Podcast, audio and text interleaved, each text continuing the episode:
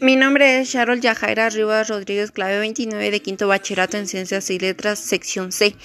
Les voy a hablar un poco sobre la auditoría social es el control que ejercen los ciudadanos sobre la administración estatal, sus gobernantes y sobre cualquier otra institución que maneje recursos públicos, es decir, que provienen del Estado. El control se hace de varias maneras, pidiendo información, estudiándola, detectando problemas y generando propuestas para solucionarlos verificando que se cumplan leyes y normas en la realidad, verificando que las políticas públicas realmente se concreten y beneficien a la gente,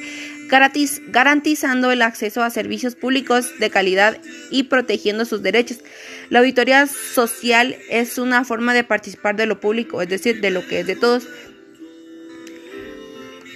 eh, unas leyes que respaldan la auditoría social en la Constitución Política de la República de Guatemala es el artículo 30, publicidad de los actos administrativos, artículo 31, acceso de archivos y registros estatales, artículo 35, párrafo 5, libre y restricto acceso a fuentes de información, artículo 28, derecho de, derecho de petición,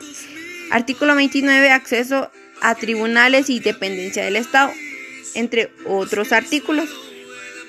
En Guatemala la, auditoría social es una herramienta para construir la participación ciudadana en la democracia.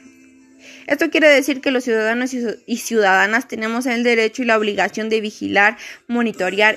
y evaluar la gestión de toda actividad pública con la finalidad, con la finalidad de que las obras o actividades alcancen los cambios previstos y cumplan su cometido en, lo, en los tiempos programados y que sean con transparencia y, y evitar cualquier acto de corrupción. Gracias.